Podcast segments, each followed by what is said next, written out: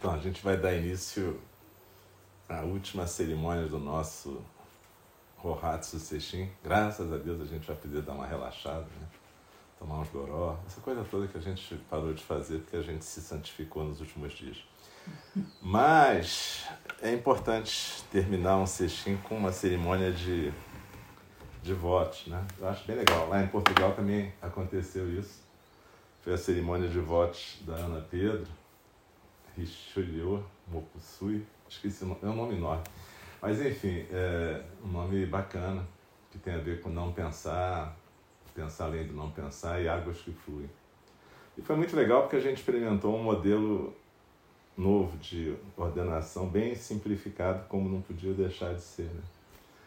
É, e é claro, eu estou com esse manto aqui, às vezes as pessoas pensam que esse manto é porque eu sou um mestre de zen. Esse manto aqui é um manto comum, Theravada. Só que a, a Cláudia, uma pessoa da nossa sangue, uma irmã, ela trouxe lá da Tailândia. Como ele tem uma cor mais alegre, quando é ordenação e casamento, eu costumo fazer com ele, para não parecer né, que a gente está de luto, né, assim, do tipo, que pena, vai se ordenar, que pena, está casando. Né? Então, em geral, eu, eu reservo esse aqui, que já tem 30 anos, para. É, pra, mais para a prática do dia a dia e para funeral, realmente. Para me lembrar do, dos tempos de antanho. Né? Eu gosto de praticar com ele. Apesar dele ser um pouco curto pro meu tamanho. Mas foi o mestre Tokuda que mandou fazer para mim e eu gostei. Então, é assim. Eu sou talvez a única pessoa da sangue que nunca costurou, né? Eu nunca fiz queçar, nunca fiz hakusu. Deixar gravar para ficar logo isso escancarado. Porque o mestre Tokuda me deu. Também. Você também não? Também não. Ah, graças a Deus eu não estou sozinho nessa empreitada. Mas enfim. Enfim, não tem nenhum problema. É claro que fazer eu acho bem legal, porque é, eu acho que quando você faz, você vai, enquanto você costura, você está pensando na sua prática. Eu acho bem interessante. Mas o mestre Tokuda reconheceu que eu não ia ter tempo de fazer nele e mandou fazer. Mandou aquela moça que foi esposa do nosso irmão Marcos, Sun, Suni. Suni.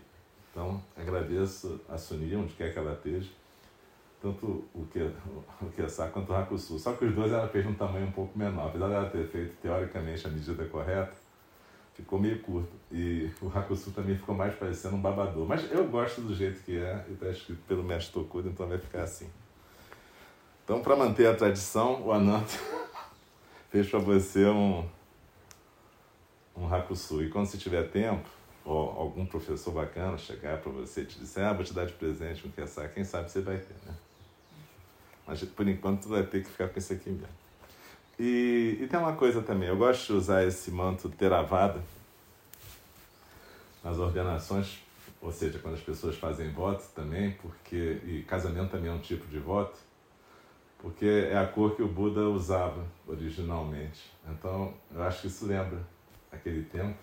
E lembra, inclusive, a cerimônia de votos daquele tempo, que era muito simples, que era basicamente você se reunir com a Sangha e dizer me refugio no Buda, me refugio no Dharma, me refugio na Sangha três vezes. Quando você fazia isso, já estava sacramentado. Tá já estava feito para a eternidade. E aí, o que foi acontecendo é que, à medida que o budismo foi se espalhando pela Ásia, né, ele foi encontrando sociedades de castas, sociedades feudais, e toda essa não hierarquia se transformou numa coisa muito hierárquica, onde tem cores para roxis, cores para professores, cores para monges comuns. Tem, enfim, faz aquelas coisas de faixa de arte marcial e não à toa, porque isso foi levado ao ápice no Japão, uma sociedade feudal e com castas. Nada de errado, cada sociedade é do seu jeito. A gente não tem que criticar as sociedades que estão lá. A questão é que, por algum motivo muito esquisito, o Dharma, quando foi para cada país, foi tomando a cara de cada país. Até Dogen, quando foi para o Japão, ele foi o primeiro a escrever o Dharma, o cânon budista, em japonês. Até então, todo mundo recitava em chinês. E ele fez uma tradição japonesa, que depois Keizan foi o grande arquiteto da igreja Sotozen, com os rituais, porque o que, que o Keizan percebeu? Aquela prática que o Dogen tinha fundado estava quase sumindo, porque faltava ritual, faltava cor, faltava uma certa pompa e circunstância. Dogen não fazia isso. Então, Keizan, com uma boa intenção e meio habilidoso de compartilhar o Dharma, eu tenho certeza disso, porque ele era um cara que tinha uma ação engajada naquela época com pescadores e pessoas de casta mais baixa no, no Japão. Ele criou um monte de rituais que ele copiou basicamente de outras tradições budistas japonesas. E até aí está tudo certo. Agora, por algum motivo curioso, quando o Dharma chegou no Ocidente, as pessoas importaram em bloco com a cultura japonesa ou a cultura tibetana e é lindo, mas veja bem, quando você vê, por exemplo, a Valéria me alertou, é Chendrezik, o Avalo Kitesvara, essa imagem que está aí. Normalmente a gente, quando representa um Bodhisattva, a gente bota ele com joias, coroa, coisa e tal. O Buda, em geral, é representado sem nada, nenhum adorno, porque ele é um cara mais simples. Mas o Bodhisattva, ele é representado com joias, não porque eles sejam vaidosos, mas para representar que eles fizeram um voto de permanecer no samsara, no mundo. Então eles têm os adornos do mundo. Mas enfim, você vê aquela carinha do Tiandrese, é uma carinha tibetana, não é uma carinha hindu. Uhum. Então ninguém teve pudor no Japão, no Camboja, na Tailândia, no Tibete, de representar o Buda e os Bodhisattvas com as carinhas locais. O único cara que eu vi fazer isso foi o Tabajara, que fez nosso querido. Você nem está vivo, tá, mas acho que está. Está fazendo Budas ainda. E ele faz Budas com. Tem até uma em casa com um cara de gente preta. O que eu acho legal, porque é isso, como todo mundo é Buda, por que, que você tem que representar um Buda? Ah, o Buda certo é esse Buda. Francamente. E aí, para mim, isso se aplica a todo ritual. Eu, por mim, fazia o ritual mais simples do mundo. Três, repetir três vezes isso porque era o que o Buda fazia. Mas, tudo bem, acho que os preceitos dos pacificadores são legais a gente repetir. Eu curto. E, por outro lado, eu também não curto essa ideia de fazer durante a vida quatro ou cinco cerimônias que vão te promovendo. Para você virar professor, virar abade, virar não sei o quê, e aí tem todo aquele visual e, e, e hierarquia. Eu não curto isso. Não estou dizendo que está errado, estou dizendo que eu não me adapto a esse tipo de coisa. Então, isso é só um lembrete, porque eu estava pensando, eu estava até falando com o Rafael isso outro dia. Se vocês forem praticar, como eu espero que vocês pratiquem com outras sangas de vez em quando, vocês podem encontrar ambientes muito mais formais. E não quer dizer que o da gente está errado e o dele está certo, nem também o oposto. Ah, esse pessoal é assim. Não, esse pessoal está fazendo o que o coração deles manda. Então, é, cuidado quando vocês forem em algum lugar para não se soltar que nem aqui. Porque, por exemplo, esticar o pé para frente no Zen isso a gente não pode fazer. A gente estica para a parede, se tiver que esticar em algum momento. E o, melhor conselho para isso é você prestar atenção. Preste atenção no que as pessoas estão fazendo. E as pessoas comuns, não o professor do local. Né? Então você imita o que as pessoas estão fazendo, que é o mais seguro. Ou se você não souber, faz a coisa menos espalhafatosa possível para não chamar a atenção. Enfim, é isso. Tem muitas tradições budistas e eu acho que a gente vai acabar criando as nossas também. Eu imagino que um dia a gente vai poder fazer as nossas recitações e incorporar as nossas deidades locais e as nossas tradições. É porque acho que é assim. E as nossas cores, os nossos jeitos. O Buda Shakyamuni fez isso, na verdade. A única coisa que foi difícil para ele incorporar foi a questão de gênero. Realmente foi difícil para ele. Ele relutou em deixar mulheres entrar na sanga. Por quê? Porque ele tinha medo da reação da sociedade. Porque a sociedade, além de ser uma sociedade de castas, era uma sociedade machista terrivelmente machista. De certa maneira, até misógino, apesar da fantasia de que as mulheres hindus mandam, mas não é bem assim. E, de qualquer maneira, na época era pior ainda. Então, ele já tinha sido muito criticado porque muitos jovens tinham largado a vida mundana para se juntar a sangue. Muitos jovens ricos. E então já tinha uma certa raiva dele, porque imagina, é como se ele fosse aquele cara que maluco que chama os hippies para ficar na floresta e os jovenzinhos que eram os herdeiros das batalhas dos pais, estavam todos na floresta meditando, gratiluz. Já não ficou bacana, já, já pegou mal para ele. Aí imagina se ele chega e diz assim, ah, a mulherada pode vir. Aí ia dar o, o, o ia dar o ó para ele, porque é, provavelmente ia dar uma, uma sensação de que eles estavam fazendo um culto meio, né, meio assim, zoneado lá na floresta. Mas acabou que graças a, a, a madrasta dele, a tia dele, o filho e a esposa, ele acabou é, admitindo mulheres na, na, na sanga, com a intervenção do primo dele e assistente, o Anando, que convenceu ele, né? Mas assim mesmo, para atender o espírito da época, ele colocou muito mais votos para as mulheres do que para os homens. porque tinha as questões da menstruação, enfim, tinha mil coisas que tem a ver com. Isso eu acho legal, por um lado, é horrível, e é legal, porque mostra que o, o Shakyamuni era uma pessoa, e ele estava na circunstância do tempo dele. Ele não foi um Deus que baixou na terra e, ah, tá tudo certo. Não, ele estava lá nas circunstâncias. Mas muito interessante que ele conseguiu mudar um ponto de vista também. Ele não era um cara fechado para mudar o ponto de vista dele.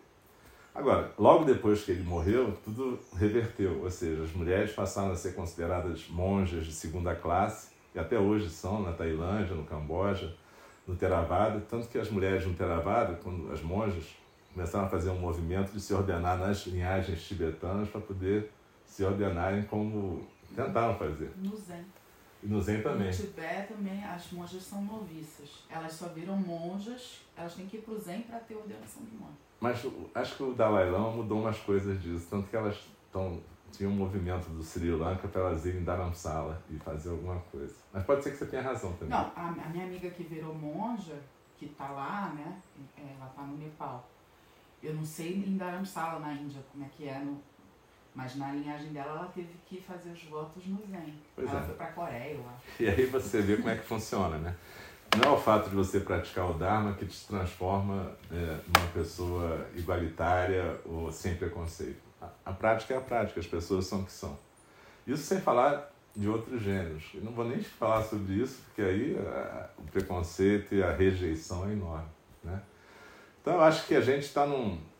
Tudo tem um aspecto bacana e um aspecto não tão bacana. Um aspecto bacana é que o Dharma está existindo já dessa forma há 2.600 anos, mais ou menos. E ele está mudando sempre. Porque o Buda nunca disse que ele tinha uma revelação de Deus que chegou e falou: não, essa é a verdade, vai ficar a verdade para sempre. E foi mudando e vai continuar mudando. Depende da gente também mudar. E eu estava ontem falando com o pessoal de Portugal, falei: como é que é um Buda português? Sem fazer piada, né? Porque, na verdade, eu fiquei pensando nisso, né? Quer dizer, é, a gente vai ficar para sempre reproduzindo as imagens de Budas indianos, japoneses, cambojanos um dia a gente pode ter um Buda brasileiro, um Buda português.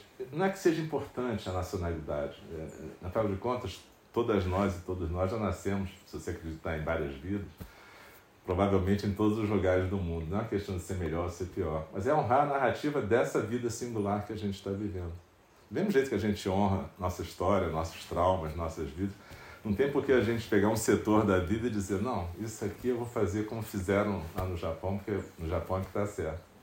Eu penso assim, mas, enfim, como eu estou dizendo, isso tem questões. Se vocês um dia quiserem seguir uma carreira monástica correta, assim, tradicional, vocês vão ter que se ordenar na Sotozen ou em qualquer outra linhagem. Porque... Mas quem começou isso não foi eu, foi o Tokuda, que é o grande culpado dessa história. Por quê? Ele nunca registrou a gente na Sotozen. Eu acho que saudavelmente. Foi um esquecimento. Mas acho que não foi um esquecimento. Acho que foi um ato de escolha dele porque ele poderia ter mandado todos os nossos nomes e, e, e, a gente pagar aquela quantia que ia garantir o nosso lugar no céu da sua. Ainda bem que essa gravação não vai para a Mas a, a, gente estaria registrado com o nosso diplominha. E não tem nada demais, a Roshi tem o diploma dela da Sotozen, ela é reconhecida na Sotozen. Mas, por exemplo, quando ela foi feita a Roshi, ela foi feita pelo Bernie Glassman. Que não é que não era mais da Sotozen. Então eu não sei como é que funciona isso na prática, porque o, o, o Bernie saiu da Sotozen por questões de um protesto contra discriminação de gênero, discriminação contra gente homoafetiva, um monte de coisa aconteceu e acabou é, sartando fora da Sotozen. Mas, enfim, são questões. E eu só estou alertando isso para dizer que se ordenar e fazer votos com a gente, de certa forma, é optar por essa vida um pouco à margem do establishment tradicional. Que eu curto também, né? Eu posso ser macumbeiro, posso fazer coisa xamânica, essa coisa toda. Mas o. Mas eu também acho realmente que o Tokuda foi, em parte, responsável por isso. Porque ele. Inclusive, a Valéria lembrou bem ontem, os retiros que ele coordenava eram retiros que né, eram meio heavy metal, assim, de ter quantidade de meditação, mas o comportamento das pessoas, ele não exigia aquela coisa assim... É, é, não era silêncio. Não, não era silêncio o tempo todo, no final tinha vinho. É, Fogueira, às vezes, quando, uma vez ele fez um na Argentina e quando acabou eles foram comer um churrasco. Então, é, digamos assim, o Tokuda era um pouco radical às vezes, né, assim. Mas depois ele acabou se conformando com as regras da Soto Zen e voltou para o Sei. Acho que é natural, ele é japonês, ele percebeu que talvez ele ia ficar muito isolado, né? E, então ele virou responsável por um templo no Japão. Enfim, eu acho que é isso. Ele, ele reconheceu e resolveu honrar a tradição dele. Acho que está tudo certo. A gente tem que descobrir a nossa e construir a nossa. Então esse grande introito foi para dizer onde é que você está entrando, entendeu? Aqui, ó, família. Entrando ou não entrando, né? É, é verdade. Mas enfim, é, tá afim? Beleza. Bom, vem cá. Ela já tá dentro do tempo, já. Depois só vai ser formalizado. Isso, isso, levanta, gente. Tem que gemer para ser parte dessa ordem. É, aqui, sabe? né? É, É. sabe, tem que Eu gemer. sofri Então. Então, olha só, a única coisa que a gente manteve, eu, eu sugiro sempre fazer essas três prostrações diante do, do Buda, aqui representado por Avalokitesvara. Na verdade, é uma submissão, sim, é um, é um ato meio de submissão, mas é uma submissão à tua natureza básica, não a nenhum professor externo. E eu gostei desse Buda ser o Buda da compaixão, porque eu acho que fica mais leve esse negócio. Então, vai lá. Buddham Sharanam Gacchami Dhammam Sharanam Gacchami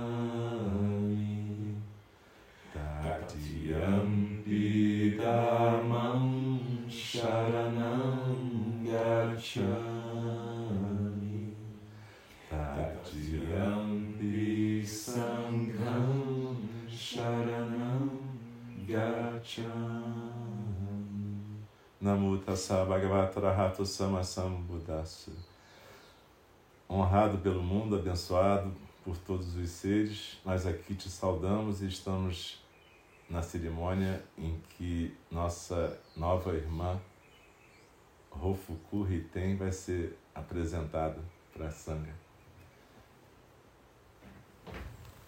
Pedimos então a bênção de todos os Budas e Bodhisattvas. É, e aí, você vai. Você topou, né? Ah só, isso aqui, é, já que a gente está criando tradições, então eu estou usando esse, esse manto que foi o primeiro que o Tokuda mandou fazer para botar na cabeça de quem faz votos. Agora você tem que equilibrar até o final. e você vai ter que repetir aí umas coisas.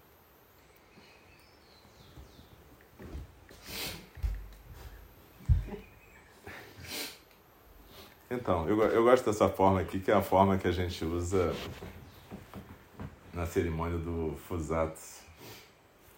Vamos lá. Eu vou repetir e você fala depois de mim. Quer dizer, eu vou falar e você repete depois de mim.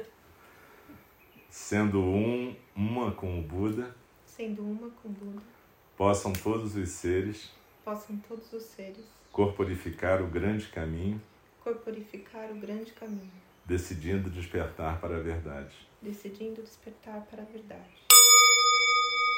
Sendo uma com o Dharma, Sendo uma com o Dharma, possam todos os seres possam todos os seres corporificar os sutras, corporificar os sutras, obtendo sabedoria obtendo sabedoria profunda como o oceano. profunda como o oceano. Sendo uma com a Sangha, Sendo uma com a Sangha, possam todos os seres possam todos os seres sustentar a harmonia sustentar a harmonia em todos os lugares, em todos os lugares, libertando-se libertando-se de todos os obstáculos. de todos os obstáculos. Os três preceitos puros. Faço o voto de não prejudicar os outros ou a mim mesmo.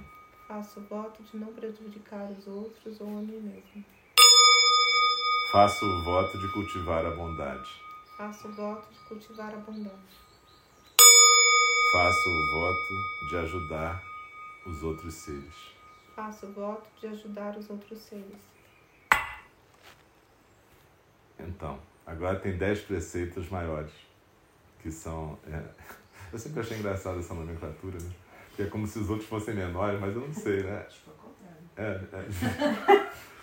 Mas eu, eu- depois eu descobri que é porque na tradição Theravada tem 200 e tantos votos. Esses são os 10 maiores, entendeu? É porque uma coisa boa os japoneses têm, eles são práticos.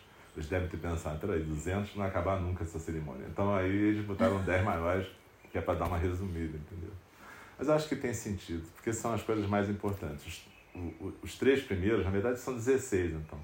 Os três primeiros são você se refugiar no Buda, Dharma e Sangha, né?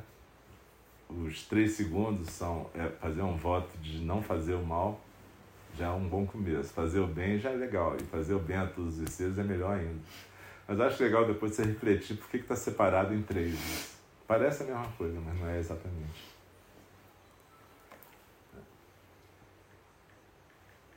Essas coisas eletrônicas. Vamos lá.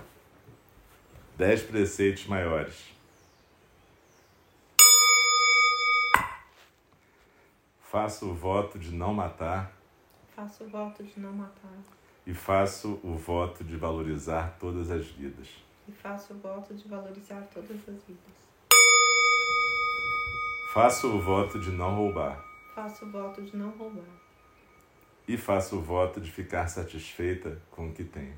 E faço o voto de ficar satisfeita com o que tenho. Faço o voto de não cultivar a cobiça Faço o voto de não cultivar a cobiça. e faço o voto de encontrar todas as criaturas com respeito e dignidade. E faço o voto de encontrar todas as criaturas com respeito e dignidade. Faço o voto de não mentir Faço o voto de não mentir. e faço o voto de ouvir e falar a partir do coração. E faço o voto de ouvir e falar a partir do coração. Faço o voto de não ser ignorante Faço o voto de não ser ignorante. e faço o voto de cultivar a mente que vê claramente. E faço o voto de cultivar a mente que vê claramente. Faço o voto de não falar das falhas e erros dos outros, Faço o voto de não falar, falar das falhas e erros dos outros. aceitando incondicionalmente Aceitando incondicionalmente o que cada momento tem para oferecer. o que cada momento tem para oferecer. Faço o voto de não me elevar nem rebaixar os demais, Faço o voto de não me elevar e nem rebaixar os demais. falando a verdade Falando a verdade, sem culpa nem acusação. sem culpa e nem acusação. Faço o voto de não ser mesquinha Faço o voto de não ser mesquinha. e faço o voto de usar todos os ingredientes da minha vida. E faço o voto de usar todos os ingredientes da minha vida. Faço o voto de não ficar raivosa, Faço o voto de não ficar raivosa, transformando o sofrimento em sabedoria. transformando o sofrimento em sabedoria. Faço o voto de não falar mal dos três tesouros Faço o voto de não falar mal dos três tesouros. e faço o voto de honrar minha vida E faço o voto de honrar minha vida como instrumento de construção da paz. como instrumento de construção da paz. Então, Ana Cláudia Lima Quintana Arantes, você aceita o seu nome? Hofuku Riten, que quer dizer guardiã sagrada do Dharma celestial. Aceito. Quem sou eu para negar? É, você tem testemunhas aqui, agora você está ferrada para a eternidade. Eles também estão, então eles estão felizes, porque a gente vai estar Eles junto na festa, né? Então pode tirar manto. E. Peraí, que não acabou. É simples, mas também não é tão simples. assim. Então, esse aqui é um mini manto. Um Hakusu é isso, na verdade. Ele simboliza teus, os teus votos e a tua participação na família. Até hoje eu não resolvi se eu vou escrever alguma coisa atrás, mas no dia que eu resolver eu escrevo.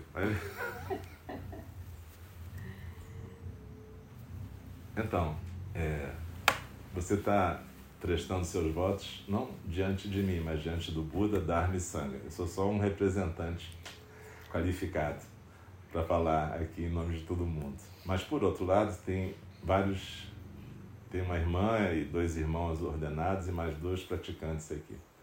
Então, os seus irmãos ordenados e a sua irmã ordenada vão te dizer o nome deles vão te dizer alguma coisa também. Então, você levanta e vai na frente de cada um, faz uma reverência. Não precisa fazer prostração, uma reverência você faz. E a gente faz o quê? Vocês falam seu nome. Não, vocês falam só o seu nome. Se quiser levantar para dar um abraço nela, pode. Mas normalmente você precisa falar o seu nome de ordenação, o significado e, enfim, dá um, dá um conselho para ela. Pode ser ficar calada também. É, nome é Tatsudo, é, condutor do Dharma, barqueiro do Dharma. E gratidão. É, começou gratidão, gratidão. Essa gratidão é isso. Seja bem-vindo. Gratidão, gratiluz, gratilovers.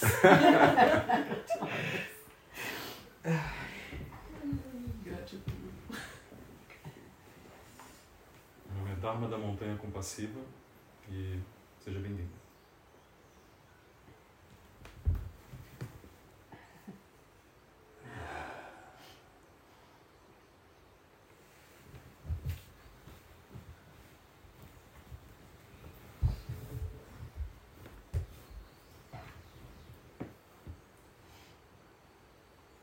Meu nome é Gyoko Rosein, que quer dizer pérola preciosa do puro som. Mas eu também recebi o nome do, do nosso monge, Pérola do Dharma. pra Fica tudo importar. lugar. Porque Rô pode ser, pode ser precioso ou pode ser Dharma. Né? E. Quer te dar um abraço? E o gemido. Depois ninguém vai saber, porque nessa ordem todo mundo tem que dar um gemido, né? Gratidão. Não, você fala com os praticantes também. Pode. É, claro. Eles são testemunhas, depois eles vão te acusar diante do tribunal celestial. Para levantar aqui, gêmeo. Ai.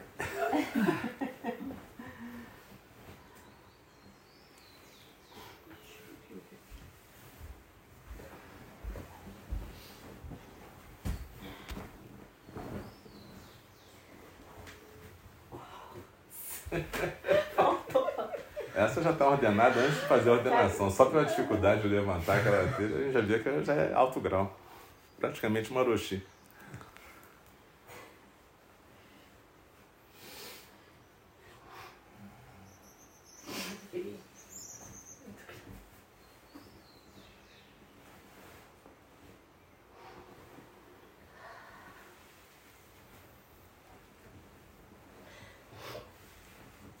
Agora você pode oferecer um presente pra gente.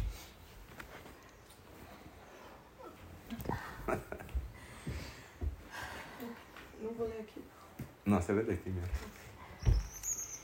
Eu. Ah, o presente que eu tava falando era do São mas você vai dar um presente Eu vou dar um mesmo. presente mesmo. Essa é uma boa tradição. Eu vi uma vez um filme que pra quem era importante pra gente entregava uma pedra. E aí ontem na chuva, quando eu voltei, voltei tomando chuva. E aí eu encontrei as pedras que eu queria entregar pra vocês de presente. E nesse filme era uma tradição onde a gente escolhia a pedra que tivesse a mensagem do nosso sentimento pela pessoa. E aí essa pedra, ela tem as palavras Muito obrigada por estar aqui.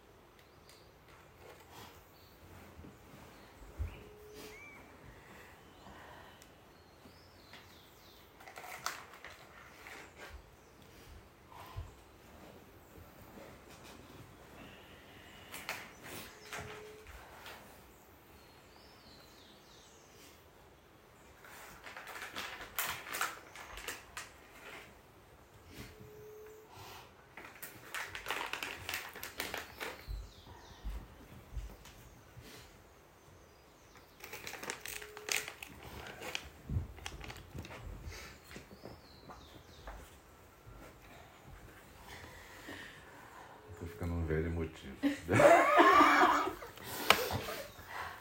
tipo gratiluz.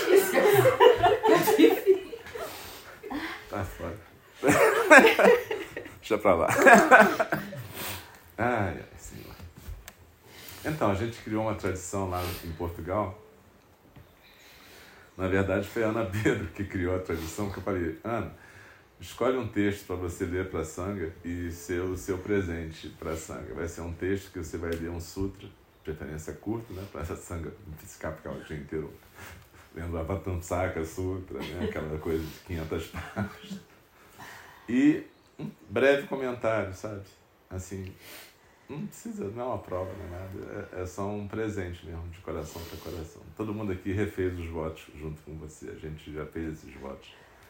E Todo mês a gente recita isso na cerimônia da lua cheia, que é para a gente lembrar. E a gente lembra de vez em quando, a gente esquece também. E aí depois a gente lembra de novo e fala, cara.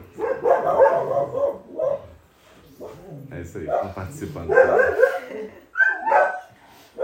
Então você vai ler um, o Sandokai, né? A gente acabou que a Ana Pedro escolheu a Sandokai, e aí essa virou tradição. Então agora resolvi que todo mundo que eu for receber a voto vai ler o Sandokai. É mais fácil, entendeu? Porque é de um tamanho bom e é um, é um sutra legal.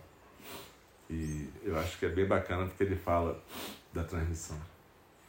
Quem está transmitindo para você? Sandokai. O espírito do grande sábio da Índia transmitiu-se intimamente, diretamente, secretamente, do leste para o oeste.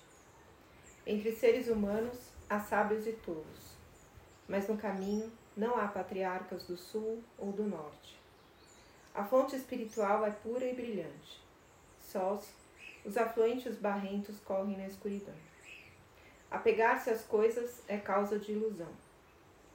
Seguir e encontrar o absoluto não é a verdadeira iluminação.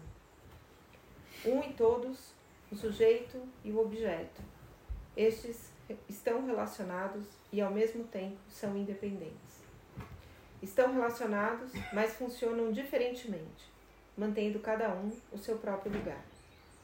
A essência de todos os objetos visíveis possui, segundo cada objeto, qualidades e aparências distintas.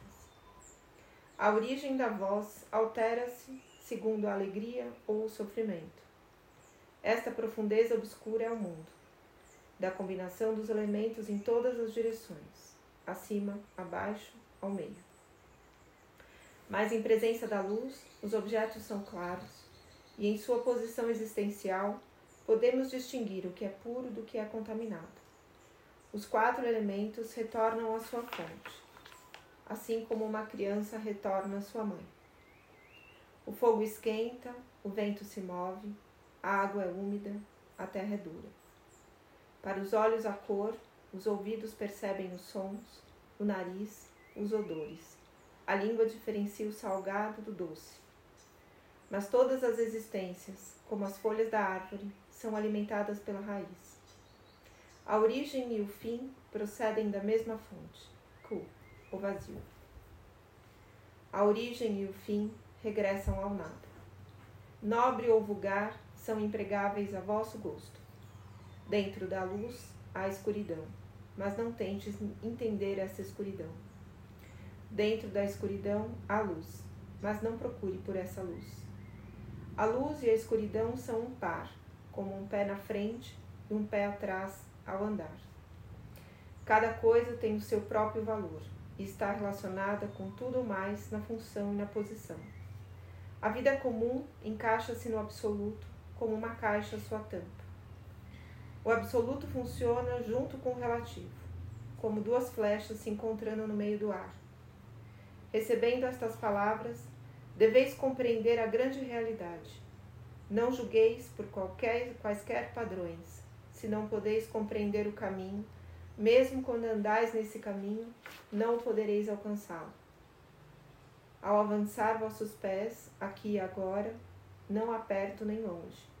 A menor dúvida vos colocará a rios e montanhas de distância dele.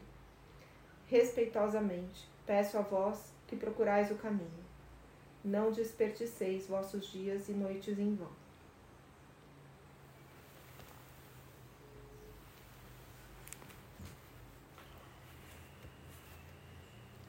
Vai bota a cadeira ali e fala para todo mundo. Eita. Vai estragar. É.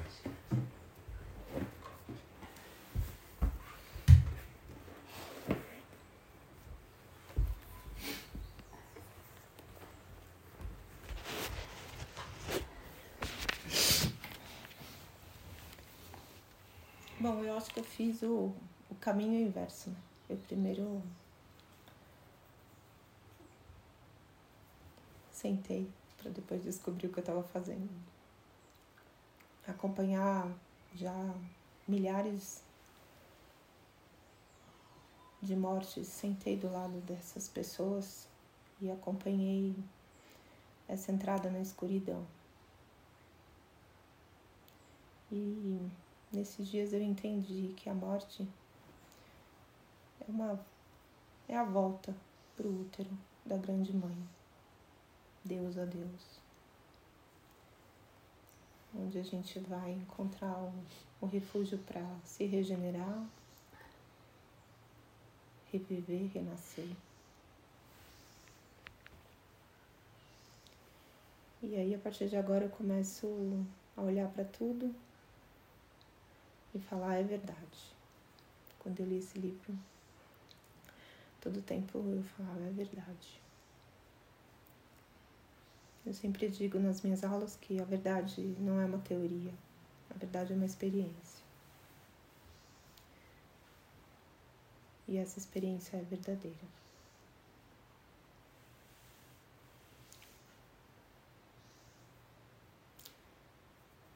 Eu queria ler para vocês o que eu chamei ousadamente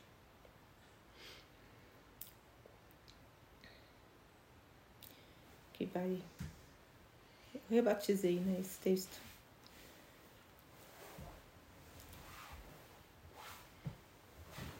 Porque hum, tudo que eu vivi até hoje foi muito subversivo. Então eu estou no lugar certo. Na medicina fui subversiva. Todas as vezes que me disseram não dá para fazer, eu duvidei. E a dúvida eu acho que é a coisa mais importante que a gente precisa carregar junto de nós. Sempre duvidar. Não é possível que exista tanta certeza no não fazer. O caminho do cuidado é um caminho compassivo. Hoje cedo na meditação eu fiquei pensando que a compaixão é nosso sangue. Carrega tudo de necessário de alimento e oxigênio para todas as nossas células, sem distinção. Quando a compaixão falha, algo dentro de nós morre.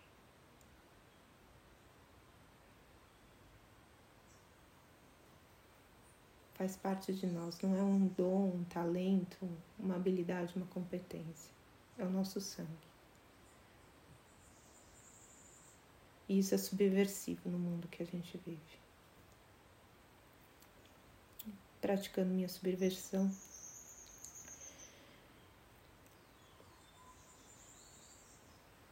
Posso praticar radicalmente? Deem-se as mãos.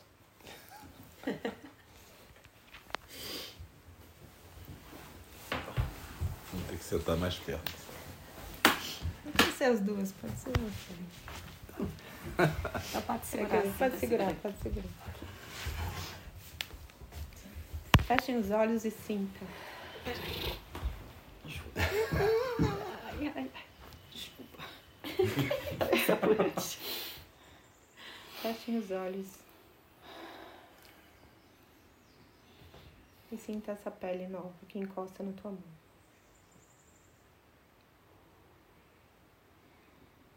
Eu batizei esse, esse, esse texto de Sutra do Caminho do Encontro. Ele foi escrito por Borges, Jorge Luiz Borges. Todas as gerações e os poentes, os dias, e nenhum foi o primeiro. A frescura da água na garganta de Adão, o ordenado paraíso.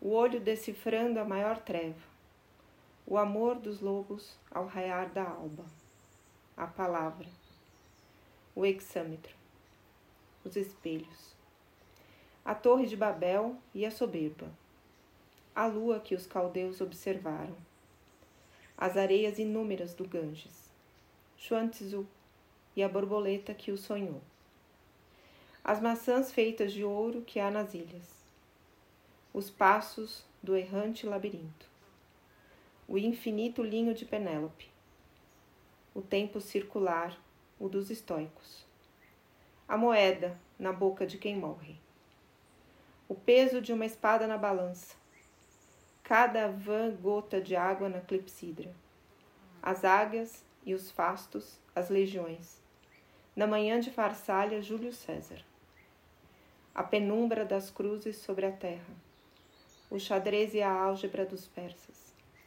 os vestígios das longas migrações, a conquista de reinos pela espada, a bússola incessante, o mar aberto, o eco do relógio na memória, o rei que pelo gume é justiçado, o incalculável pó que foi exércitos, a voz do rouxinol da Dinamarca, a escrupulosa linha do calígrafo, o rosto do suicida visto ao espelho. O as do batoteiro, o ave do ouro.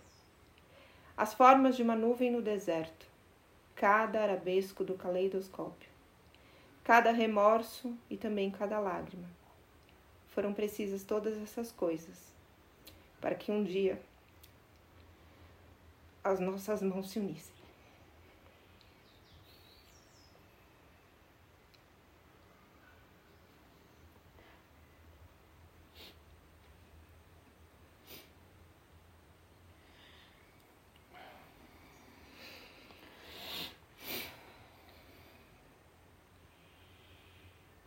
Muito obrigada.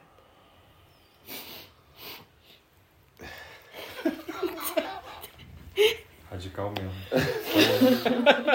Não podia ser com a Ana, né? Ué, ace- acho que o problema não foi eu aceitar, foi vocês me aceitarem. vocês não entenderam a figa, vocês se meteram. Bom, Tá gravado isso? tá gravada. Hoje em dia tem essa possibilidade, né? De estar gravado. Tá gravado. Tá tudo gravado, minha filha. Não tem jeito Mas não. eu sempre tem um espaço pro assim ouvir pra gente. É, É. fala, mano. Posso oferecer meu presente? Pode. Ah, é verdade. É. Podem sentar. Ah, eu quero. É rapidinho. Hoje tá cheio de presente. Ai, ai. Vou até me ajoelhar que depois fica mais fácil de levantar. É, isso é uma boa. Eu sugiro cadeira. Você sabe, cadeira é um negócio ótimo. Eu tô começando. Apesar de eu ter aguentado esse, esse cestinho todo. Bom, se eu conseguir, Deixa né, perto eu vou dela. oferecer um presente. Essa distância vai dar. Eu seguro. Não, segura não. Deixa aqui, assim fica mais fácil. Bom, como hoje é dia de presente, né? Quero oferecer um presente para nossa irmã, para toda a Sanga, para o nosso mestre. Não reparem se eu me emocionar. Você já tá emocionado. Já tô. Mas às vezes eu fico de boa na Isso hora é um presente, do presente. Mas às vezes baixo uma Elis Regina aqui. É uma prece tibetana, cantada. É uma prece que é uma súplica que a gente faz a Guru Rinpoche, Padmasambhava, para que ele dissipe todos os nossos obstáculos. E na verdade, os obstáculos são como nuvens, né?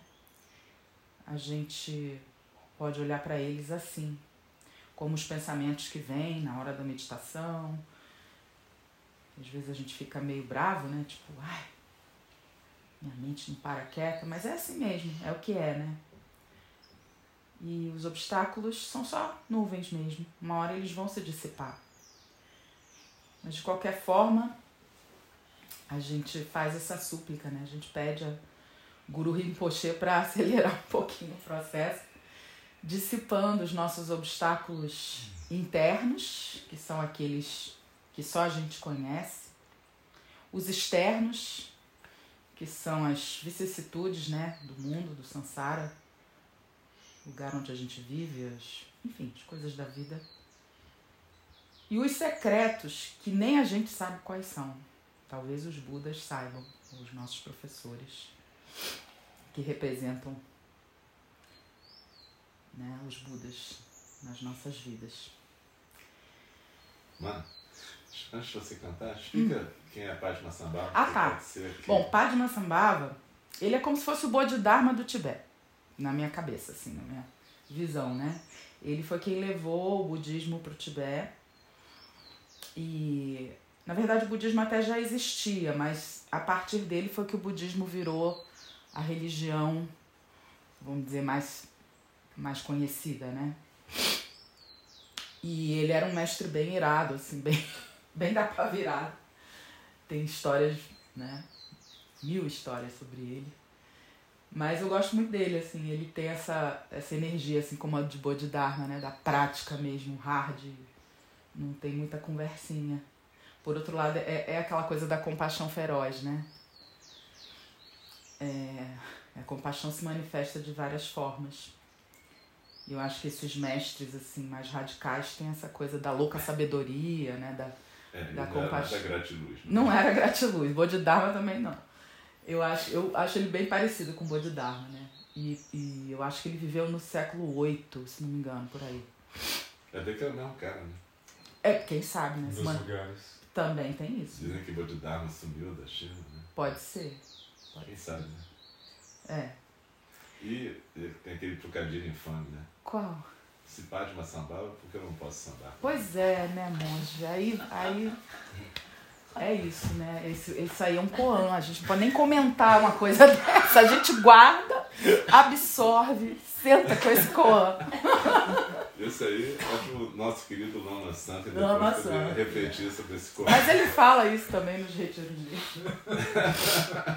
então eu vou cantar aqui essa prece. Depois eu mando ela para vocês gravada lá no grupo. Do do Sum Sangye Guru Rinpo Che Nyodru Kunda deu a poesa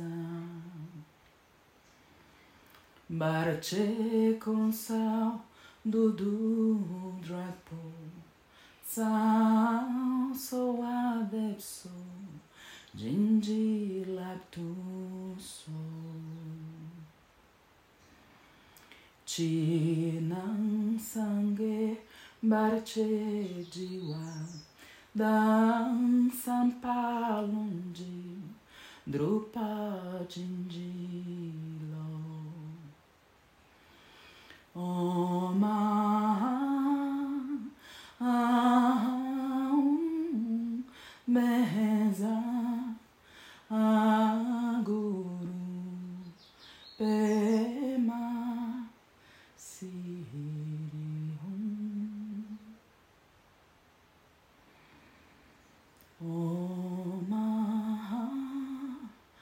Ah,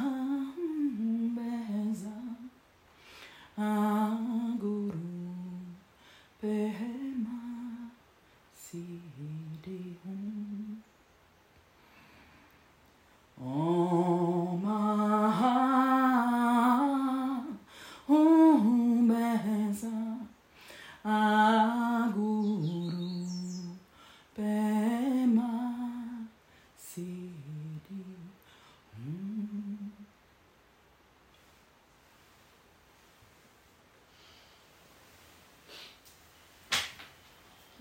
Obrigado. Obrigado. Gratidão. Gratiluz. Mas Ai, é tão lindo, né? Pensar que essa canção surgiu lá nos Planaltos, né? Nos Planaltos estepes do Tibete. E o Dharma foi pregado pela primeira vez nas florestas tropicais no norte da Índia. E a gente pratica uma tradição que surgiu nos vales do Japão. É interessante o mundo todo, né? Como é que a gente está aqui agora? Como diz o Borges. Tanta coisa acontecendo né? para a gente poder estar junto. É isso. Muito obrigado a todas e todos e todos. Enfim, até o próximo retiro, não percam. Posso dar Pode, cara. Aí, levantou. Mas falou ar. Esse, esse É, é, vai o, ter que ser o- é manto. Pensei que ele fosse falar algo. Calma, calma. Até porque eu- quando ele abriu a porta agora, eu achei que ele ia no banheiro. Também. Ai, ai. E é bom que isso tudo fica gravado. hein? É verdade. Bom, Isso aqui é um. Como a gente sempre. Eu também sou uma pessoa que eu nunca fiz um Kiasal, é um Hakusu, né? Sempre ganhei. E ah, as transmissões, né? Que o mestre deu. E a gente. Que a nossa prática é doar. Né? Então, isso aqui fica. Nossa! Dá pra você. Tá?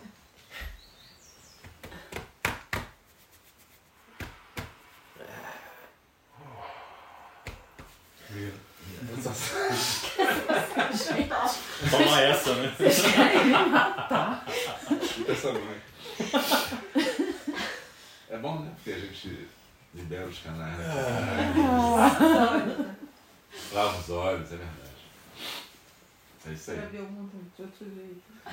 Agora eu vou ter gente que não cantar assim. também. Não. Vou ter que cantar um pouquinho também. Canta, pra celebrar.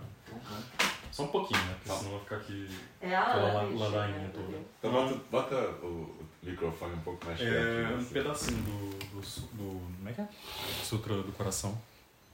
Tá ótimo. Quer que eu segure? Deixa eu segurar. Eu seguro, segundo. Vamos ver o que, que sai, né?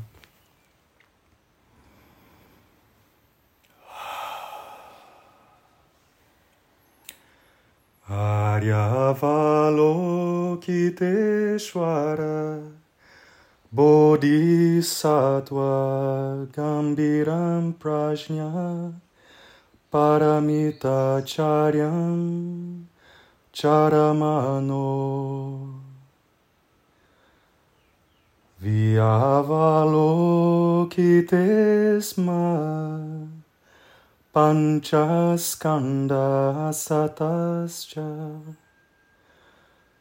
स्वभावशून्यं पश्यति स्म इहा सरिपुत्ररूपं शून्यम् शून्यता इव रूपम्। रूपानाविटशून्यता शून्यातयनाविटसारूपम् या रूपं सा शून्यतया। शून्यतसारूपम् इवामिवां विवानं संज्ञासंस्कारविज्ञानम् इह शरिपुत्रशून्यलयं न रूपं न विदानम् Asamnyana Samskarana Vinyanam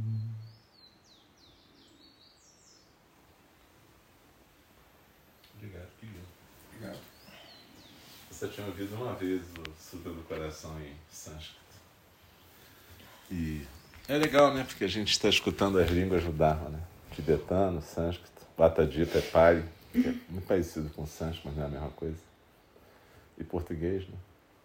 Então tá tudo ótimo. Acho muito legal. A forma é vazio, vazio é a forma. Tudo que tem forma é exatamente vazio, tudo que é vazio é exatamente a forma. Rupa e Shunyata. Muito bom. Onde é que tu aprendeu isso, minha filha? É mesmo? Veio assim? E minha mãe. Que legal. Bom, eu acho que agora a gente vai terminar, né? Porque a gente já chorou, já cantamos, já fizemos tudo que tínhamos que fazer. Só sangue no cara fraco. A gente mudou muito, né, Valéria?